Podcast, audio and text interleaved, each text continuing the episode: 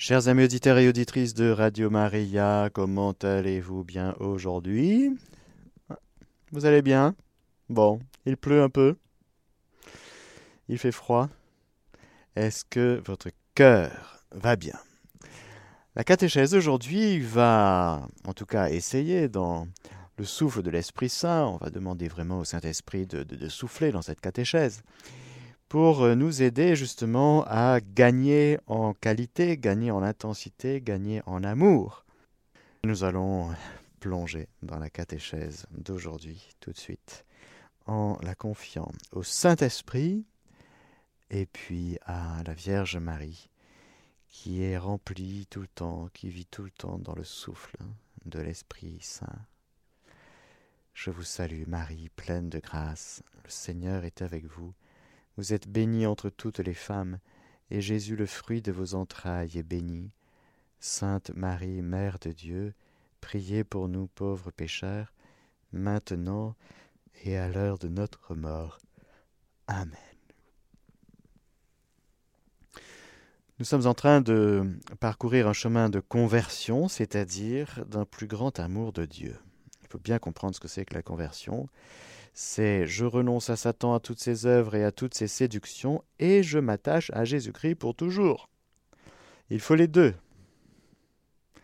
Alors nous allons voir aujourd'hui comme une espèce d'examen de conscience, si vous voulez, par rapport avec l'aide des dix commandements.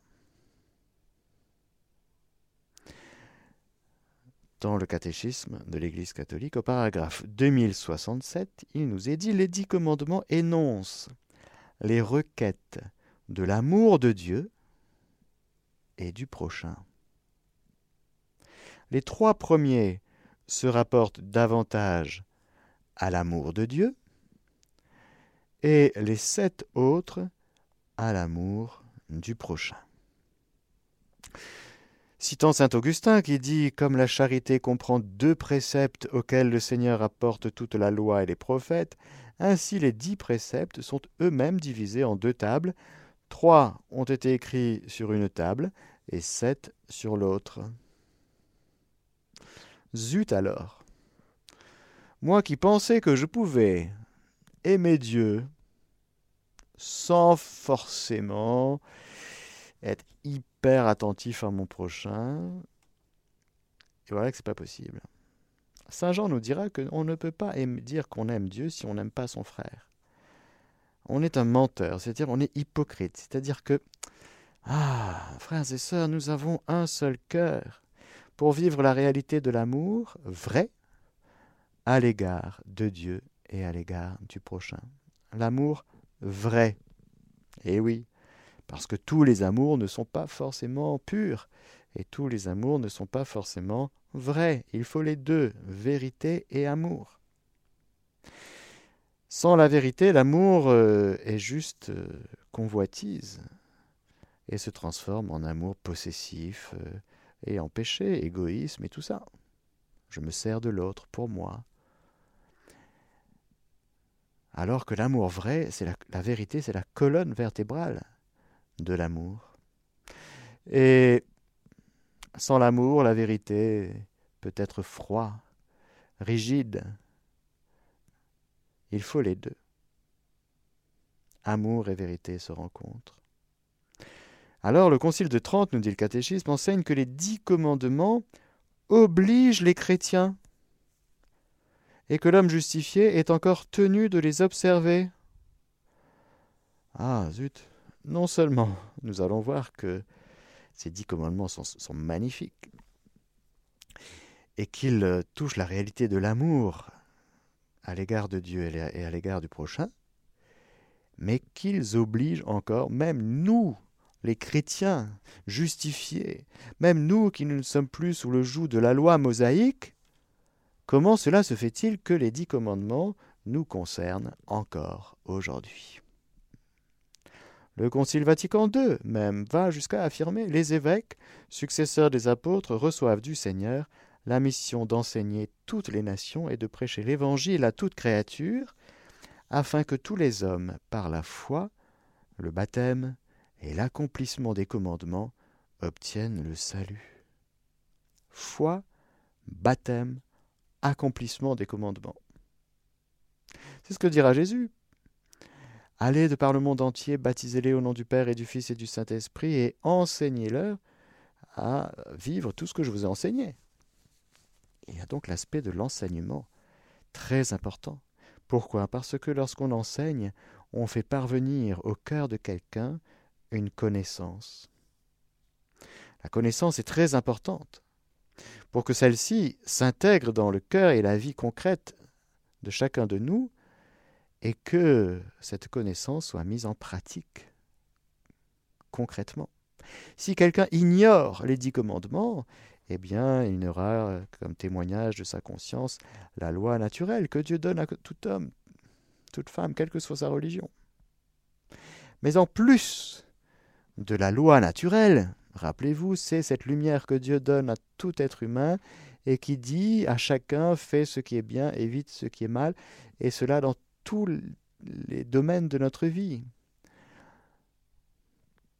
En plus de cela, Dieu va parler et Dieu va écrire. Pourquoi est-ce qu'il écrit Rappelez-vous, parce que, comme dit saint Augustin, le cœur de l'homme ne sait plus lire au-dedans de lui.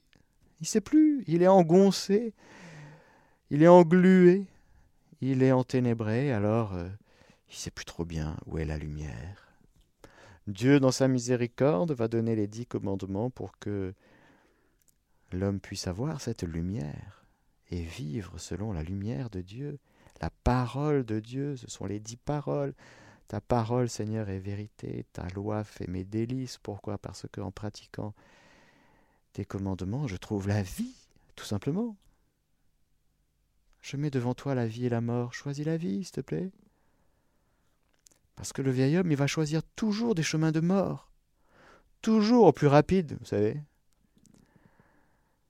Le chemin le plus rapide, le plus accessible tout de suite, en un clic, le chemin de vie, et c'est peut-être euh, un peu plus difficile. On marche sur une crête, oui, il y a peut-être un peu d'effort à faire. Il y a un choix à poser, un choix de vie. Choisis la vie. Et puis tu vas voir tu seras heureux, du coup, tu seras mieux disposé à rechoisir à nouveau la vie. Une fois, deux fois, quinze fois, cent mille fois, tout le temps. Alors, ce décalogue est très important. Il est même un. Le décalogue forme un tout indissociable, nous dit le catéchisme. Chaque parole renvoie à chacune des autres et à toutes. Il y a une unité. Elles se conditionnent réciproquement. Les deux tables s'éclairent mutuellement. Elles forment une unité organique. Transgresser un commandement, c'est enfreindre tous les autres. Ah, zut alors. On ne peut honorer autrui sans bénir Dieu, son Créateur. On ne saurait adorer Dieu sans aimer tous les hommes, ses créatures.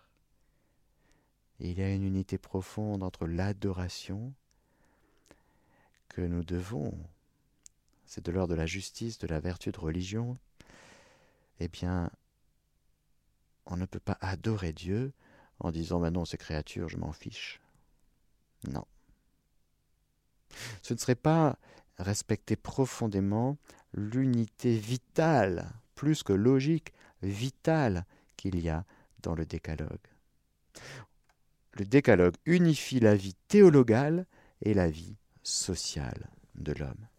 La vie théologale, c'est-à-dire la vie des vertus théologales, foi, espérance, charité, c'est-à-dire la vie de Dieu en nous, que nous vivons avec Dieu. Notre relation avec Dieu, elle se situe au niveau théologal, c'est-à-dire plus profond que euh, moral. C'est plus profond. C'est pourquoi parfois, comme je le disais dans la dernière catéchèse, c'est plus facile, c'est plus immédiat pour nous, c'est plus facile de voir qu'on met le pied à côté au niveau moral, un mensonge. Ah, j'ai menti. Ah ben oui, normalement on, le réalise que c'est pas bien. Que là j'ai ah oui, euh, j'ai posé un acte, ça s'appelle un mensonge, j'ai pas dit la vérité. Que de offenser Dieu. C'est plus difficile pour nous de réaliser que nous offensons Dieu que de commettre un acte qui n'est pas moralement bon. Pourquoi? Parce que notre relation avec Dieu, elle est plus profonde. Certains diront qu'elle est infraconsentielle, c'est-à-dire qu'elle est dans le cœur de l'homme, mais dans une profondeur qui est plus profonde que voilà la conscience euh, un peu immédiate, sensible, psychologique que j'ai des choses. Là, vous avez conscience que je vous parle, c'est bien. Vous avez une sensibilité, vous avez un sens qui s'appelle l'ouïe. Et donc, euh, et en plus, vous dites, bon, bah ça, c'est vraiment Père Mathieu en direct sur Radio Maria qui me parle. Vous en avez conscience. Mais avec Dieu, c'est plus profond. C'est toujours le cœur, c'est toujours la conscience, mais la conscience, comme dit la Bible et l'enseignement de l'Église, c'est-à-dire c'est le cœur biblique, c'est profond, c'est un sanctuaire, c'est plus caché. Voilà.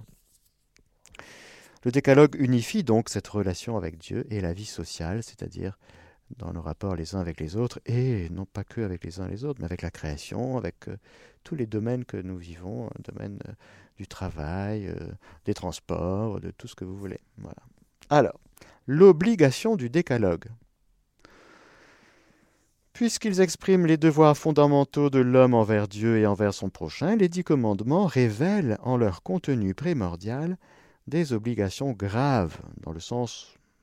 Il y a un poids quand même, ça, pèse. Ils sont foncièrement immuables et leur obligation vaut toujours et partout. Nul ne pourrait en dispenser. Ah bon, honorer ton père et ta mère, je peux pas euh, mettre une croix dessus, non? Moi je prends les neuf autres, non non, bah non. Les dix commandements sont gravés par Dieu dans le cœur de l'être humain. Avant d'être sur une table, c'est gravé dans le cœur. L'obéissance aux commandements implique alors encore des obligations dont la matière est elle-même en elle-même légère. Ainsi, l'injure en parole est-elle défendue par le cinquième commandement? Mais elle ne pourrait être une faute grave qu'en fonction des circonstances ou de l'intention de celui qui la profère. Hmm. Et vous vous êtes confessé les insultes que vous avez proférées euh, hmm? en pensée, en parole? Hmm? Bon, on va le voir. Alors passons maintenant sur les dix commandements en question. Bien sûr, ce qui est premier là, c'est celui qui va unifier. C'est un peu comme les béatitudes, si vous voulez. La première des béatitudes, c'était celle qui donne le ton aux autres. Si on n'a pas le cœur pauvre, ça va être compliqué d'être doux, d'être euh, miséricordieux, d'être euh, voilà, d'être persécuté, etc. Le premier commandement, c'est celui qui est premier dans l'ordre, hein, dans l'ordre génétique. Il arrive avant le deuxième, troisième, quatrième, mais c'est celui qui est premier dans un ordre de perfection, c'est-à-dire c'est celui qui est le premier dans l'ordre d'importance, si vous voulez, à pratiquer, à écouter. Parce que, attention, les commandements, il faut bien écouter. Il faut plus écouter que lire. Écoute Israël. Le Seigneur ton Dieu est un. Tu aimeras le Seigneur ton Dieu de tout ton cœur, de toute ton âme, de toute ta force et de tous tes moyens. Écoute, écoute. C'est donc le cœur, frères et sœurs, qui est sollicité. Et quand on dit le cœur, c'est la volonté, capacité d'aimer, l'intelligence, capacité de se rendre vers ce qui est, vers ce qui est vrai. Il faut écouter. Parce que le piège serait de dire, bon, bah, de passer rapidement en revue, bon, bah, je vais relire un petit peu, bon. Non, lire si ton cœur écoute aussi. Le Seigneur, je suis le Seigneur ton Dieu, qui t'ai fait sortir du pays d'Égypte, la maison de servitude. Révélation. Eh oui, révélation faite à Moïse et au peuple. N'oublie jamais que c'est moi, le Seigneur ton Dieu, qui t'ai fait sortir du pays d'Égypte. N'oublie jamais que je suis ton Rédempteur, ton Sauveur, et que j'ai vu j'ai entendu ton cri, j'ai vu ta misère, et que je suis descendu, et que j'ai envoyé Moïse pour que la sortie d'Égypte s'opère en vérité. Je suis passé, rappelle-toi, je t'ai demandé déjà de mettre le sang sur les linteaux. Et puis, il y a eu les fléaux qui ont touché les enfants d'Égypte. Toi, je t'ai demandé d'obéir, de m'obéir en obéissant à Moïse. Et ceux et celles qui ont obéi, eh bien, ils se sont retrouvés sortis. C'est la Pâque du Seigneur. Exode 12, n'oublie jamais que tu es sorti. N'essaye pas de retourner en Égypte. Et si tu penses aux marmites avec les oignons dedans, stop, arrête tout de suite. Si tu penses qu'avant c'était mieux, fais mémoire, c'est-à-dire rends-toi présent, actualise, fais mémoire, le mémorial, actualise cette réalité que tu es sorti d'Égypte. Oui, mais je suis en carême, il faut que, il faut que j'arrive au salut. Tu rigoles ou quoi? Tu es chrétien. Le salut, il est où? Derrière toi ou il est devant toi? Bah devant, je suis en train de faire plein d'efforts pour essayer d'être sauvé. Non, mais non, non, t'as rien compris de ce que c'est qu'un carême pour un chrétien. Le salut, il est où? Il est derrière toi. L'Égypte, la servitude démoniaque, les influences démoniaques et le péché. Tes ténèbres, elles sont où? Eh bien, si tu es chrétien sauvé en Jésus-Christ si tu crois en salut, tu dis, ben je sais pas, ils ont été engloutis. Je cherche encore des Égyptiens, mais j'avoue que je ne vois que quelques traces de chars. Il y a des bouts de ferraille, il y a des bouts de bois, et il y a quelques cadavres qui jonchent le rivage. Comme trace de l'engloutissement. C'est ça qu'on dit, engloutissement? Bon, le fait d'être englouti. Alors je vous pose la question, cher chrétien. Le vieil homme, il est où? Ah ouais, mais moi, il gigote. il gigote? Le vieil homme, je vais vous dire, c'est comme une poule dont on, dont on coupe la tête. Vous avez déjà fait ça? Bon. Eh ben, quand vous prenez une hache et que vous prenez la poule sur le bois là et que vous tchac, hein, ben la tête elle est dans, elle est, elle est plus là. Mais si vous lâchez la poule, elle va courir encore un peu, pas longtemps. Hmm. C'est ça le vieil homme. Ça court, mais il n'y a plus rien. Il est voué à la mort. Pourquoi? Parce qu'il est mort, de fait, en vérité. Il est crucifié à la croix. Le vieil homme, notre vieil homme, frères et sœurs, il nous faut y croire. Non mais franchement, pourquoi nous n'y croyons pas assez? Pourquoi est-ce qu'encore nous vivons comme des gens de l'Ancien Testament? En espérant qu'un jour on soit sauvé. Tu crois au salut ou pas dans ta vie? Tu crois au salut en Jésus-Christ? Est-ce que tu crois que le sang de Jésus te lave de tous les péchés? C'est fait ou pas? Mais c'est une question capitale, frères et sœurs. Si tu crois que tu es ressuscité en Jésus, mort et ressuscité en Jésus, eh ben c'est bon, je peux te garantir que tu vas vivre la réalité du péché autrement. La réalité du salut, c'est où, c'est quand le salut pour toi dans ta vie? C'est fait ou c'est pas fait?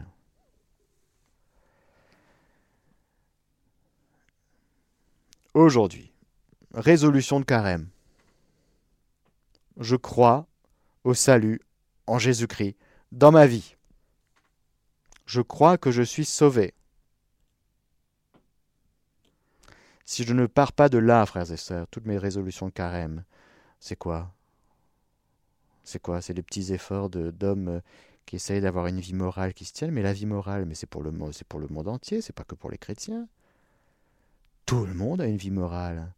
Si vous voulez être plus gentil, mais c'est gentil d'être plus gentil, de vouloir être plus gentil. Mais c'est, j'allais dire, humain, ça touche tout le monde, quelle que soit sa religion. Vous croyez que c'est spécifiquement chrétien de vouloir être plus gentil? Non, non, non, non, je vous dis, non. Euh, ne pas manger de chocolat en carême, vous croyez que c'est chrétien ça? Non, c'est humain. Tout le monde peut faire un effort, j'allais dire, en matière de nourriture et de boisson. Hein. Mais euh, regardez moins de films, ben, oui, ben, c'est humain. Ça s'appelle la vertu de tempérance. C'est très bien d'être tempérant. Mais attention, frères et sœurs, vous partez d'où pour vivre votre carême? C'est quoi le point de départ et le point final? C'est quand même euh, mieux de savoir d'où on vient et où on va, non? Pour avoir le sens de ce qu'on vit. Si mon point de départ, c'est que je suis devenu une création nouvelle en Jésus-Christ, et que je vais vivre ce carême pour vivre, j'allais dire, un espèce d'enracinement, d'approfondissement, de, j'allais dire, je vais me baigner de l'amour miséricordieux du Seigneur. Alors oui, peut-être ceux et celles qui écoutent cette catéchèse et qui ne connaissent pas encore le Seigneur, alors je vous dis, ce carême, il est fait pour vous, pour que vous puissiez toucher comme une première fois dans votre vie l'amour dont vous êtes aimé. Cet amour éternel, cet amour de toujours à toujours, et qui prend une tonalité miséricordieuse parce que vous êtes pécheur, oui. Pécheur, ma mère m'a conçu.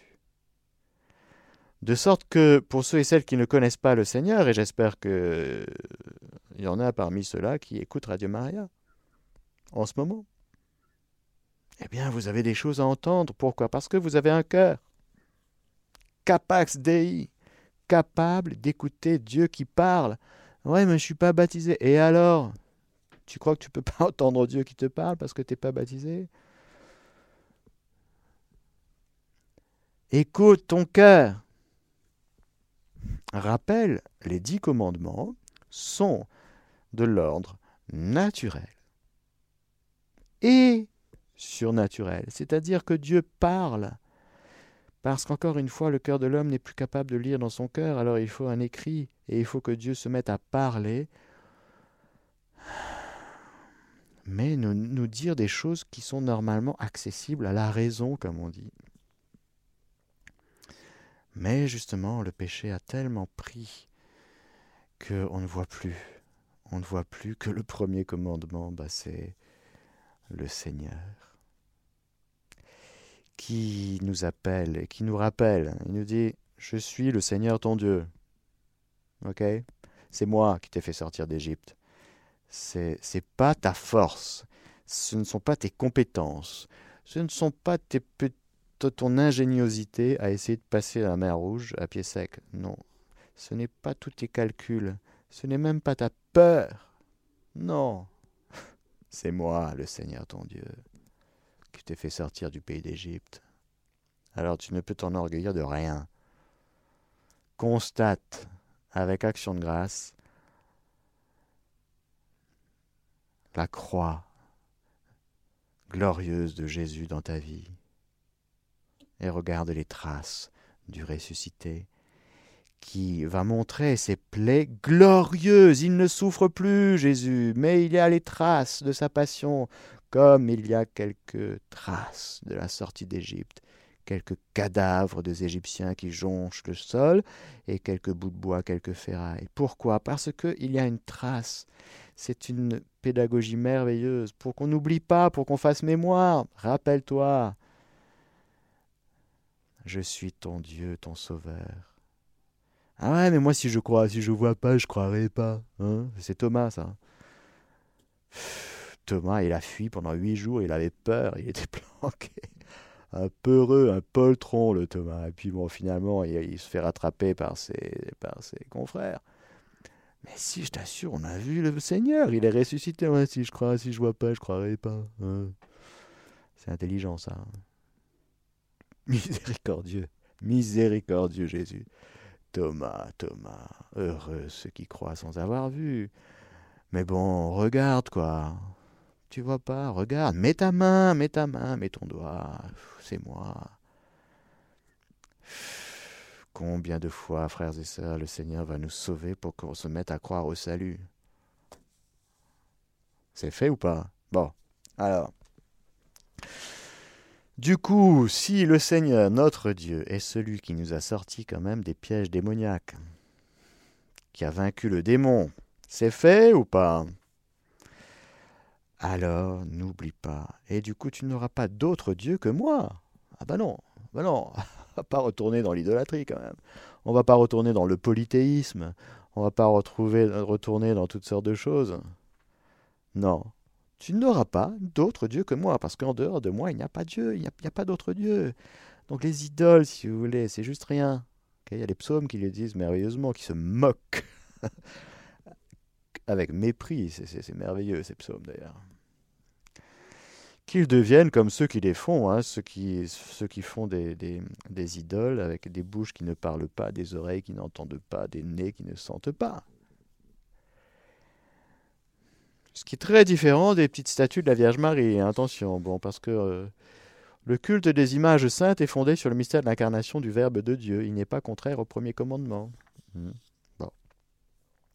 Je parle d'idole, c'est-à-dire de mettre une créature une réalité créée au même niveau que Dieu.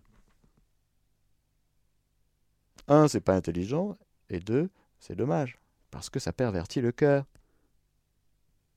Notre cœur, il est fait. Écoutez bien, notre cœur est fait pour Dieu. Je répète, notre cœur, ton cœur est fait pour Dieu. Oh, oui. Seigneur, merci parce que tu nous as fait pour toi et mon cœur est sans repos tant qu'il ne se repose en toi. tu m'as donné un cœur humain pour que je sois pour toi, avec toi, en toi, pour que je t'adore. Tu ne feras aucune image sculptée, rien qui ressemble à ce qui est dans les cieux là-haut, sur la terre ici-bas, ou dans les eaux en dessous de la terre. Tu ne te prosterneras pas devant ces images, ni ne les serviras. Un petit...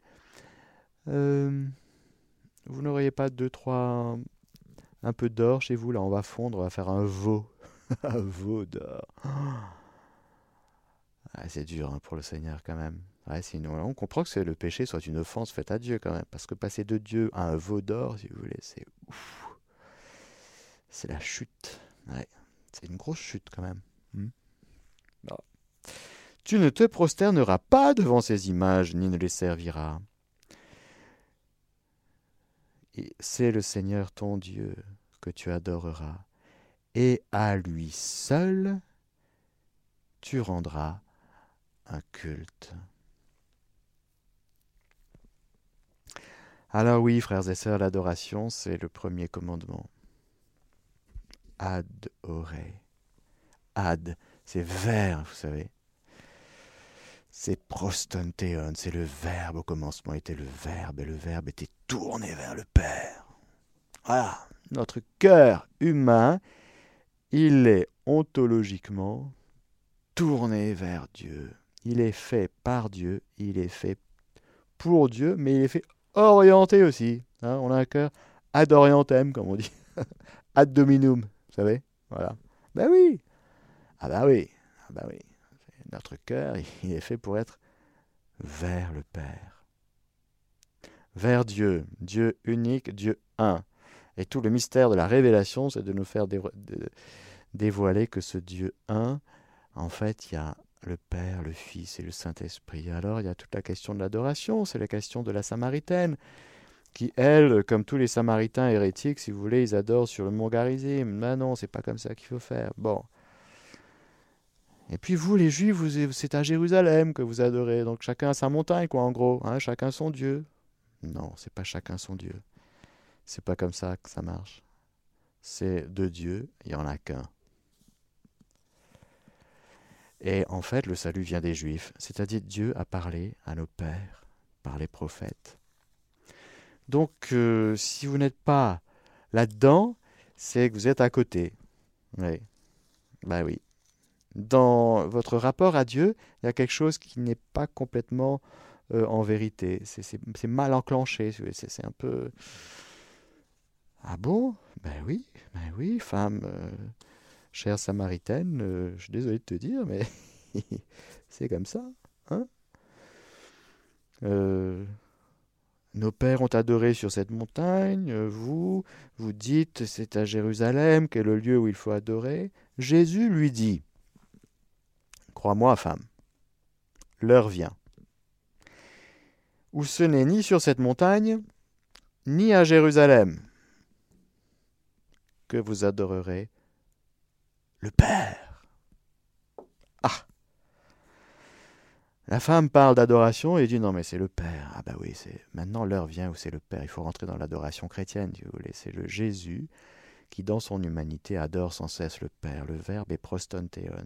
Jésus nous donne part à son adoration. C'est merveilleux. Quel cadeau. Alors maintenant, tu vas te mettre à l'adoration hein, et tu vas rentrer dans l'adoration du Fils vers le Père. Et tu vas voir que c'est en toi ça. Parce que pour que tu vives de ça, il faut que ce soit là. Eh oui. Bon, il faut que tu crois que c'est déjà là. Qu'est-ce qui est déjà là? Cette relation du Fils à l'égard du Père, elle est en toi, dans le souffle de l'Esprit Saint. Il faut que tu y entres dedans, avec allégresse, dans la foi, dans l'amour. Mais c'est là, c'est là. Pourquoi? Parce que l'heure vient, c'est maintenant, c'est donné. Ou les vrais adorateurs, crois-moi, femme, ni sur cette montagne. La montagne, c'est le lieu justement où il y avait les, des cultes, des, idolâtres. Il y avait, c'est le lieu de l'adoration. Alors on peut adorer les faux dieux, des idoles. Alors c'est pas sur le mont Garizim, ça c'est l'idolâtrie, c'est la, c'est la, l'hérésie. Non, ce n'est pas le vrai Dieu. Vous avez fait votre sauce, les Samaritains. Vous avez fait des mélanges, donc ça va pas, c'est pas bon.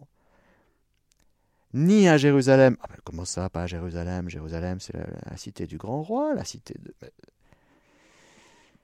Il faut que tu comprennes que le Père, vous, vous adorez ce que vous ne connaissez pas. Nous, nous adorons ce que nous connaissons. Il y a donc pour les Juifs non pas à passer du mélange à la vérité, ils sont déjà dans la vérité il faut qu'ils obtiennent, qu'ils aillent jusqu'à la plénitude de la vérité. Ce n'est pas le même chemin. Il faut qu'ils accèdent à la plénitude de la vérité. Mais la vérité est déjà là. Pourquoi? Parce que Dieu a parlé à nos pères. Le salut vient des Juifs. Mais l'heure vient, et c'est maintenant, où les véritables adorateurs adoreront le Père en esprit et en vérité, car tels sont les adorateurs que cherche le Père. Dieu est esprit, et ceux qui adorent, c'est en esprit et en vérité qu'ils doivent adorer. Frères et sœurs, qui adore le Père en vérité? Ben, c'est Jésus. Il n'y a que lui. Quand Jésus dit, faut que maintenant le, cher, le Père, c'est l'heure, l'heure est venue, hein, maintenant il faut, ça y est, il faut franchir des étapes, hein, c'est bon, hein. Déjà, t'es plus dans l'Ancien Testament, d'accord? T'es du côté du Nouveau, c'est bon? T'es plus en Égypte, c'est bon? Donc tu, tu regardes plus en arrière dans ta vie parce que sinon tu vas te transformer en statut de sel. Hein. Donc c'est fini de regarder ta vie passée.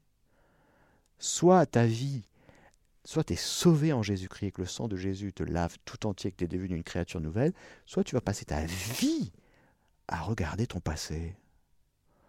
Là, non seulement tu vas pas avancer, parce que tu vas, c'est même pas à 2, à km heure que tu vas avancer, mais tu vas, tu vas tourner en rond. Il faut marcher. il faut pas tourner en rond. Yalla, yalla, il faut aller devant. Mais où? Vers le Père. Ta direction, c'est le Père. La direction de ton cœur, frères et sœurs. Il faut bien comprendre que notre cœur est dans une direction, c'est le Père. Par lui, avec lui et en lui, à toi, Dieu le Père Tout-Puissant, dans l'unité du Saint-Esprit, tout honneur et toute gloire pour les siècles des siècles.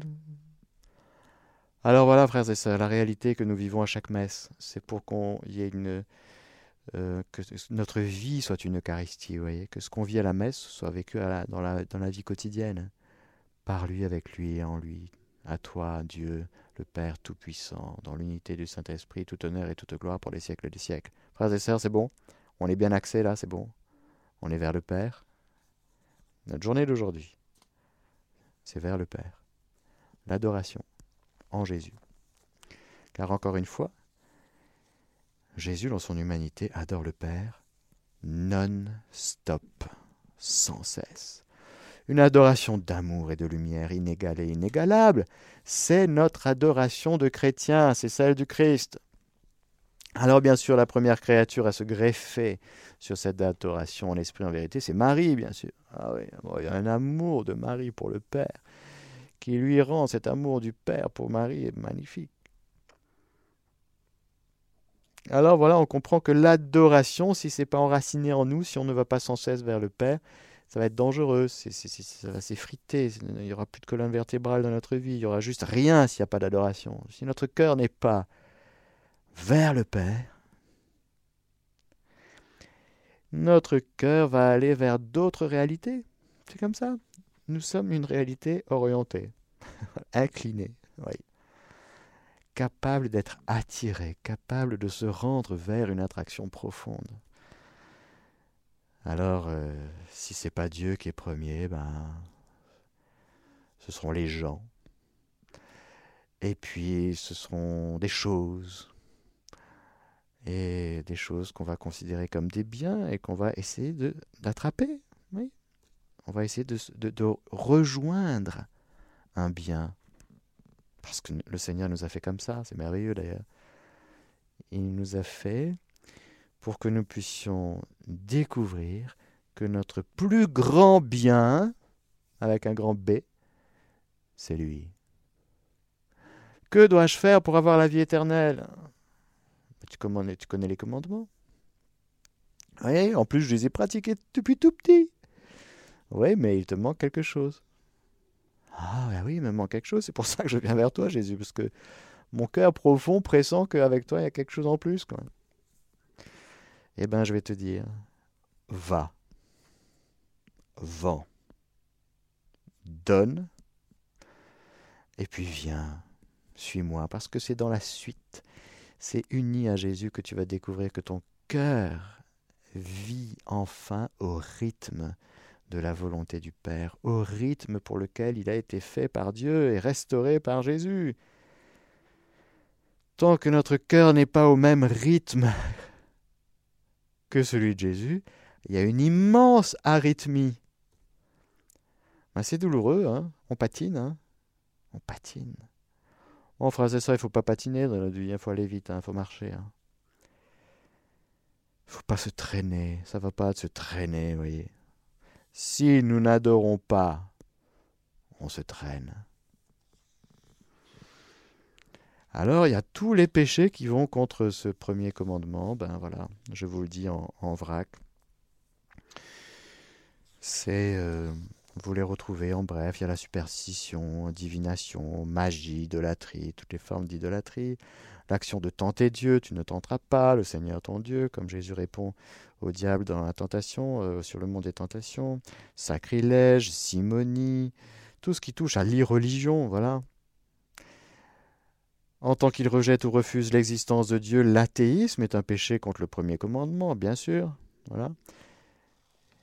Donc, euh, frères et sœurs, soyons vraiment des heureux, joyeux, profonds adorateurs du Père, en esprit, en vérité, avec Jésus, par Jésus, en lui, dans le souffle du Saint-Esprit. Amen je vous donne la bénédiction du Seigneur. Que le Seigneur Tout-Puissant vous bénisse, le Père, le Fils et le Saint-Esprit. Amen. Chers auditeurs de Radio Maria, c'était la catéchèse du Père Mathieu que vous pouvez réécouter en podcast sur notre site internet www.radiomaria.fr.